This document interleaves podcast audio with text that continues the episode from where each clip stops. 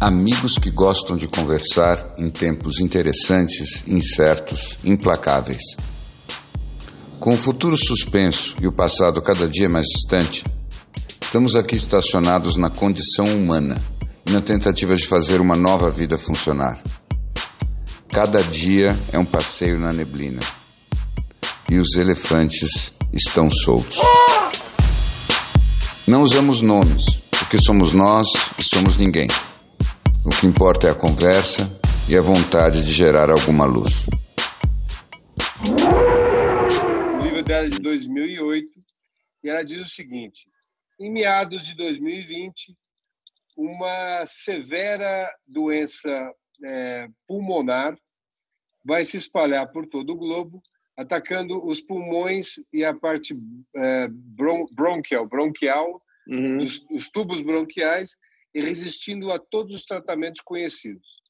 Uhum. Uh, da mesma forma louca que ele chegou, ele vai uh, desaparecer e voltar a atacar uh, alguns anos depois, de uma forma, e depois desaparecer completamente.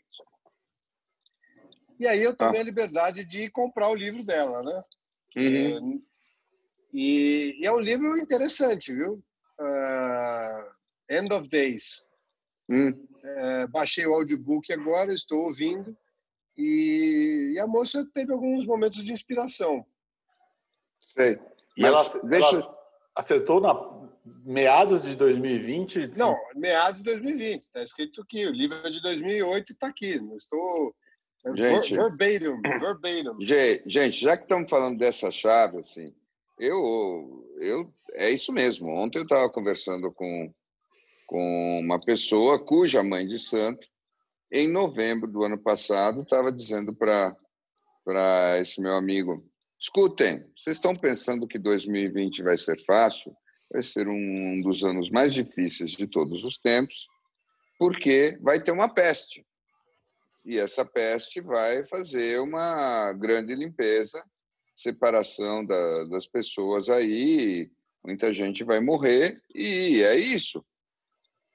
Então, Caramba. tem gente sim, tem gente sim que estava captando isso, e tem gente que captava a data. É, Chico Xavier falou em 2019 como o momento da virada. Né? A partir de 2019 as coisas iam mudar e a gente ia para a nova era. E, rapazes, a gente não pode esquecer o seguinte: né?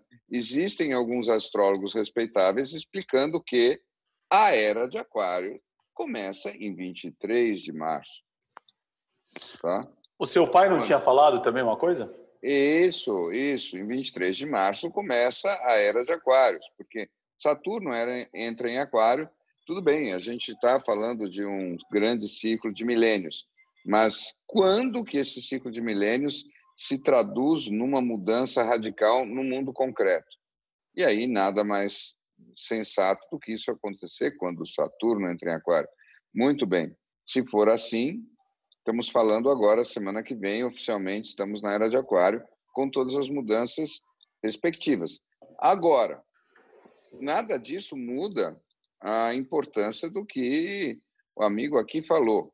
Quer dizer, se esse, se esse vírus é uma, é uma bomba de efeito retardado, isso significa que as pessoas que pensam que estão curadas não estão. E isso significa também, na verdade, que a prioridade é tentar não pegar nunca. Estou correto?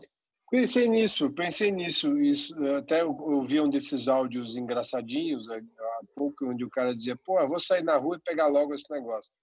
E e eu acho que nada dessa magnitude vem para ter uma solução estúpida como essa. Né? Eu também é, acredito que é, não, não, não teremos absolutamente controle nenhum sobre essa história, porque as variáveis são imensas Isso. e escolher, escolher o caminho ou achar isso. que tem algum controle dessa vez ficou ainda mais isso isso isso eu gosto muito do que você falou num aspecto porque isso vai muito em linha com o meu instinto meu instinto dessa história é assim nós não sabemos virtualmente nada de definitivo a respeito desse vírus. Nada. Então, toda tentativa de comparar esse vírus com aquilo que a gente conhece de vírus de gripe é simplesmente um ego tentando encontrar um parâmetro de comparação que lhe dê uma previsão e uma sensação de segurança. É a mesma coisa de dizer: ah, não, esse vírus só vai pegar velho. Ah, não, essa história vai ser assim. É só uma tentativa de sentir subjetivamente que você ainda está no controle, quando na verdade nós não sabemos nada de forma oficial e definitiva. Então, é, é bem possível que esse vírus volte, é bem possível que a única solução seja não pegar. É, talvez seja, é, eu penso até que ele vem até para mostrar para a gente que se a gente não aprendeu até agora a questão do let go de controle, ele vai entrar num formato que vai desconstruir sempre as suas certezas. Então, eu acho que é aquilo que eu estava falando mais cedo com vocês. É, se, se, vier com cabeça de reforma, é, cada uhum. parede que você derrubar, você vai achar cupim. Sim. Ou você se conscientiza e bota a casa para baixo e começa uma construção do zero, ou toda vez que você construir alguma coisa, você vai perceber que estava podre por dentro. É, eu acho que isso faz bastante sentido para mim mesmo, até porque, bom, não precisa parecer muito especulativo nem muito metafísico. Quando você fala do que está acontecendo com o nosso sistema econômico, é, você que é muito mais especialista nisso do que eu, me diga, você já viu uma bagunça desse tamanho? Como é que a gente reorganiza uma bagunça desse tamanho? Está parecendo daqui a pouco vai ficar mais fácil começar de novo. Estou errado? Eu acho que eu certamente não vi e já já assisti crises de perto, muitas delas desde a minha entrada aí nessa história de mercados e tal, mas eu acho que, enfim, tem, tem aquela história do, do Great Forgetting, né? Você lembra dessa história?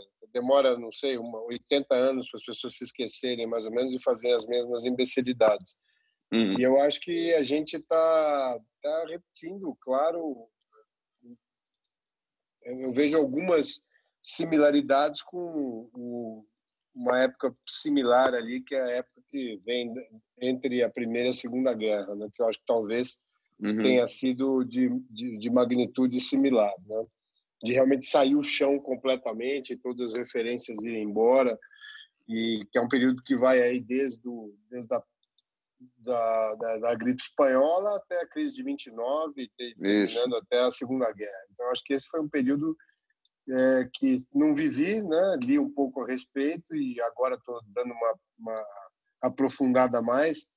E eu, eu acho que a sensação das pessoas é essa. Eu acho que similar mesmo de você olhar e um sistema econômico ser questionado tão veementemente como vai acontecer agora, talvez só na crise de 29 mesmo. Entendi. Não sei, é a minha sensação. Né? Eu, cada dia eu vejo que as pessoas ainda, e eu me incluo nelas, né? de tentar, de alguma coisa, costurar o retalho, né? mas cada vez que você vai costurar, puxa para um outro lado e solta a costura. Uh, e, e, e, acho que cada vez mais nas conversas que eu estou tendo, as pessoas estão se conscientizando de que, cara, não tem nada a fazer a não ser buscar um silêncio em algum lugar. Agora, você falou o ponto que eu, que eu queria pegar, essa história do silêncio. Tá?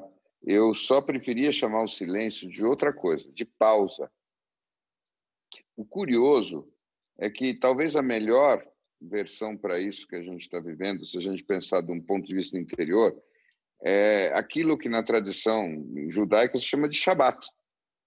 A gente precisa e está sem perceber que é isso que a gente está fazendo, a gente está indo para o sábado.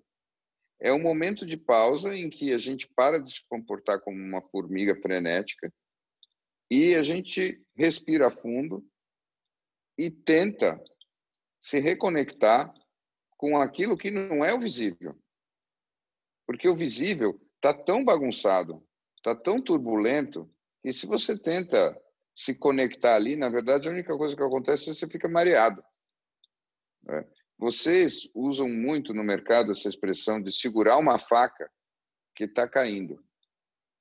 E é muito claro o que essa imagem diz. Para você ter a chance de fazer isso, você tem que ser um mestre zen. Na verdade, você tem que fechar os olhos e pegar a faca sem olhar. Porque se você tentar olhar com os, olhar, os olhos do ego, você não vai pegar essa faca. Concorda?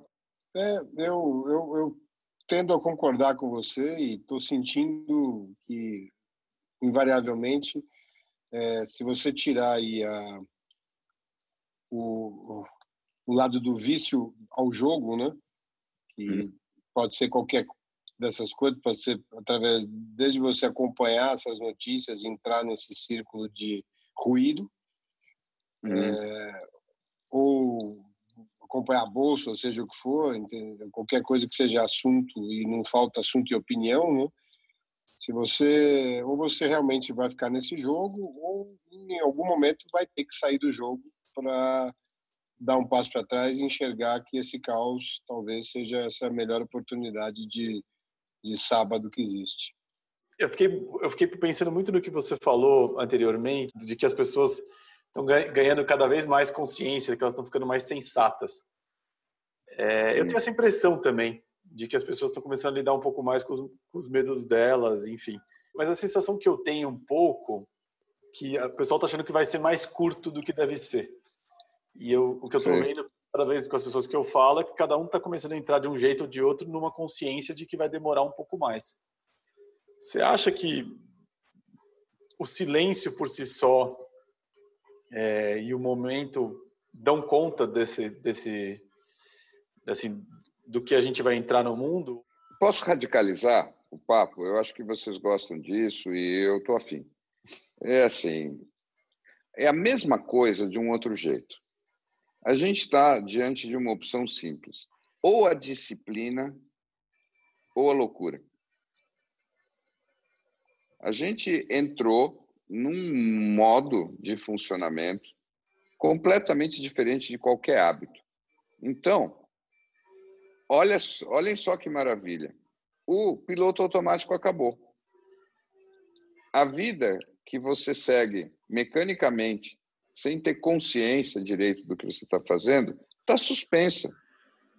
Ninguém na nossa vida viveu desse jeito. Então, é impossível você entrar num piloto automático. Você tem duas opções.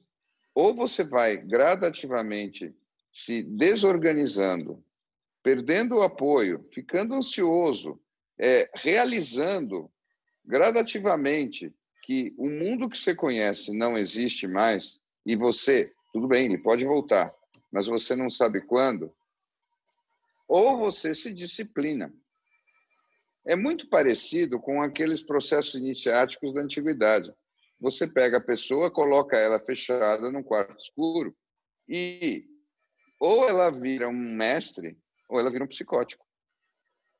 E eu acho que a maior parte das pessoas, pelo menos que eu tenho o privilégio de conversar, e eu, eu sei que eu sou um cara sortudo, elas, diante dessa opção, elas fazem uma escolha simples. Elas vão querer se iniciar, vão querer se disciplinar, vão querer fazer as coisas o melhor que elas puderem, porque ninguém está achando um grande programa ficar psicótico num mundo totalmente tomado por um vírus. Tá? Agora, eu queria acrescentar um outro fator que me deixa muito otimista. Vocês lembram daquela grande autora Brené Brown? Uhum. Uhum. A Brené Brown, ela tem uma frase que eu acho definidora. A frase dela é: a vulnerabilidade é a chave da intimidade. Pois bem, nós estamos vivendo um momento em que todos estamos sofrendo exatamente da mesma vulnerabilidade. As diferenças de grau são mínimas. O que importa é que está todo mundo à mercê desse ataque alienígena. A humanidade está sendo atacada por uma entidade alienígena. E diante dessa vulnerabilidade comum, a gente tem uma oportunidade única de criar uma intimidade de família humana. Isso equivale a uma oportunidade de você, devagarzinho, ir deixando para trás as pseudo-diferenças que marcaram nossa história até aqui. Está todo mundo no mesmo problema. e não deixa de ter alguma coisa de potencialmente muito bonita nisso. Eu sei que eu sou um poeta, um otimista e tudo mais, mas eu gosto de olhar para esse tipo de desafio como alguma coisa que pode trazer alguma coisa de bom. Além. Então, claro, aí, aí desculpa. Claro. Eu acho que tem um. Você falou de um negócio aí que eu fiquei pensando. Falei, eu não tô, tô louco para interromper ele para perguntar isso, mas é, não, que, não queria que você deixasse de completar o raciocínio, mas tem acho que um lado social aí, psicológico, óbvio, mas o lado social também é de que você tinha um jogo, né, um, tabuleiro onde, onde o jogo estava muito ruim para a maioria absoluta, né? Isso. E aí, quando você dá uma mexida e joga o tabuleiro, o tabuleiro sai voando, ao mesmo tempo que você tem um desconforto enorme com todas as incertezas, tem uma paz é, de uma referência esquisita aí, que é essa paz de falar assim, puta, tem uma chance agora, tá todo mundo meio igual, né? Tá todo mundo mesmo, mais ou menos no mesmo lugar. Se for sair alguma coisa daí, a pressão que existia para para performar e aquela coisa toda que acho que era era impactava na ansiedade de muita gente, é, acabou vindo como um remédio, né? Sim. Não sei se você. Aí vem, vem a minha pergunta, né? Porque eu já estou em, em confinamento há uma semana. Uhum. E, então, o meu espaço amostral diz o seguinte: tudo indicava que seria um terror, é, convivência sem válvula de escape, porque não é um negócio que você pode sair para dar uma corrida na rua e o outro pode sair para ir ao shopping e voltar. Quer dizer, é confinamento mesmo. E, e no início era uma convivência que dava uma, uma previsão de ser impossível no longo prazo. E o que, o que eu entendi aqui, o que foi acontecendo, pelo menos no meu ambiente, é que devagar cada um foi achando um canto e foi ficando mais nesse canto e foi entrando nesse caminho que você meio que desenhou aí no teu, no teu último discurso. E, e aí, eu, por exemplo, hoje saí duas vezes do quarto. E eu pensei que no resto da casa também houve pouca conversa.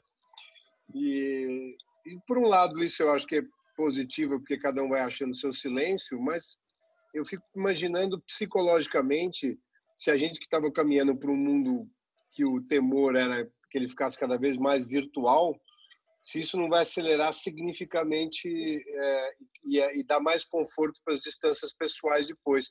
Como é o mundo depois acostumado a não ter mais interação pessoal? Olha, eu, eu entendo o que você está dizendo, mas a minha impressão é que o pessoal está num outro lugar. Eu acho que a grande transição que a gente está vivendo é que antes as pessoas se encontravam concretamente, mas se conectavam proporcionalmente muito menos.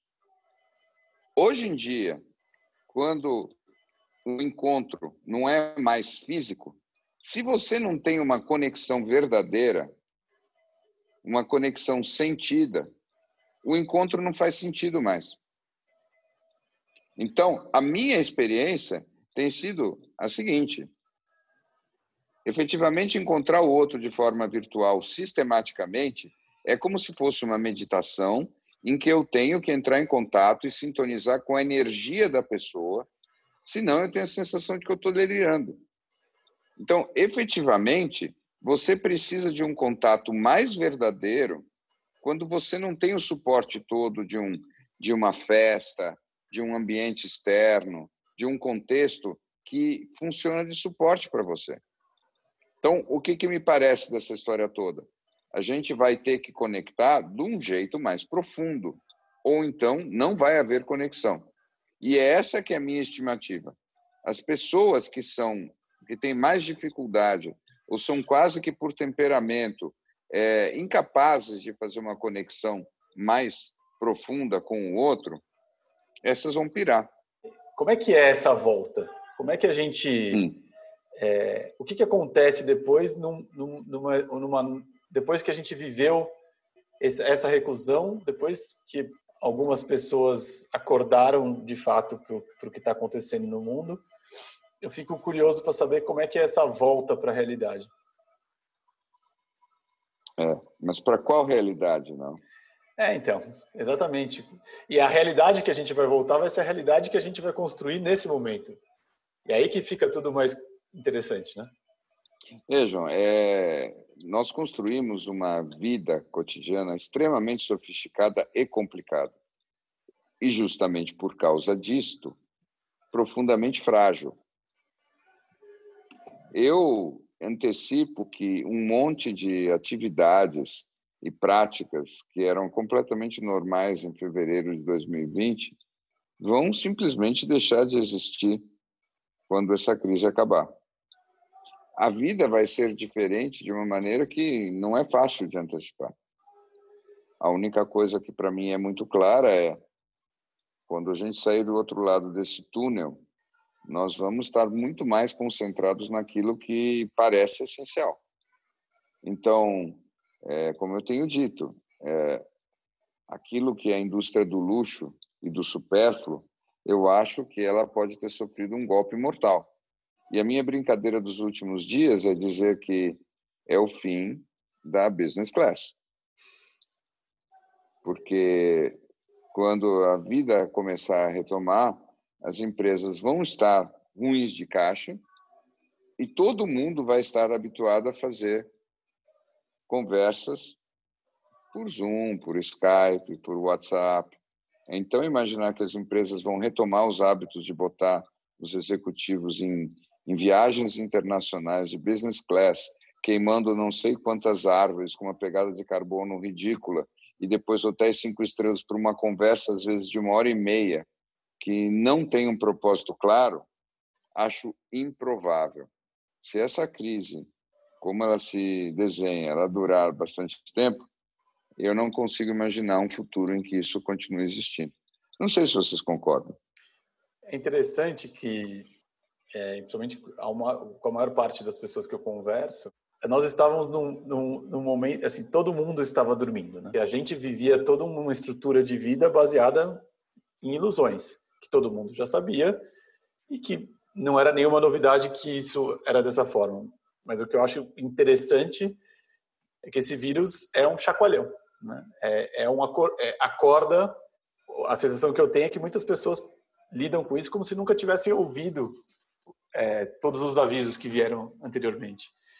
E a pergunta que eu, que eu me faço é: será que a gente rapidamente também não pode engajar nessa reconstrução, nessa reforma do mundo? Assim, será que as forças de fato é, que que estão estabelecidas de alguma forma não conseguem recontar a nossa história, a gente não força a gente para voltar a dormir. O que que nos impede de voltar a dormir e voltar àquela nossa vida de ilusão? Porque de alguma forma essa vida é, acordado, essa vida de, de, de, novos significados, ela também é uma vida mais dura, ela é uma vida mais preocupante, ela lida com essa efemeridade, ela lida com o, o risco é, iminente, sem querer jogar a carta do pessimista aqui, mas pensando assim, se essa consciência consegue evoluir e não depois de um chacoalhão desse, ou se ela volta ao estado de sono, inclusive mais profundo, inclusive apagando o que foi vivido nesse ano? Olha, é, para mim é, a questão depende essencialmente do seguinte: acho difícil que isso aconteça por duas razões. Se esse processo demorar e você, você continuar passivo, que, que, o que eu quero dizer com passivo? Nós vivíamos numa estrutura de vida montada para nós. Todos nós construímos isso. Então a gente tinha um cotidiano e o cotidiano nos conduzia. Respondíamos aos deveres responsabilidades e objetivos que nós mesmos criamos para nós. Mas esta era uma vida que nos sustentava. Pois bem, é isso que se suspendeu agora. E o que eu tenho observado com as pessoas, e elas têm compartilhado comigo, é a enorme, a imensa dificuldade de conseguir agir, a despeito do fato de que nós, em, em situação de confinamento, temos, em princípio, mais tempo livre do que costumamos ter, é difícil para a maior parte das pessoas utilizar esse tempo de uma forma construtiva. E isso tem a ver com uma capacidade de auto-organização. Pois bem, o que, que eu tenho dito para as pessoas? Eu tenho dito que você não consegue usar o seu tempo livre se você primeiro não se conecta com você e observa como você está por dentro. E para oferecer uma dica simples, o que, que eu explico? Observe você por dentro como se você abrisse a janela e visse o tempo lá fora. E seja neutro nessa observação. Então, você vai notar que alguns dias você está mais positivo, mais expansivo, e outros dias, ao contrário, você vai estar tá encolhido, angustiado, melancólico. Pois bem, as estratégias são diferentes. Quando você estiver mais expansivo, mais positivo, é hora de construir. É a hora de você olhar para o seu dia como uma grande oportunidade de construir alguma coisa.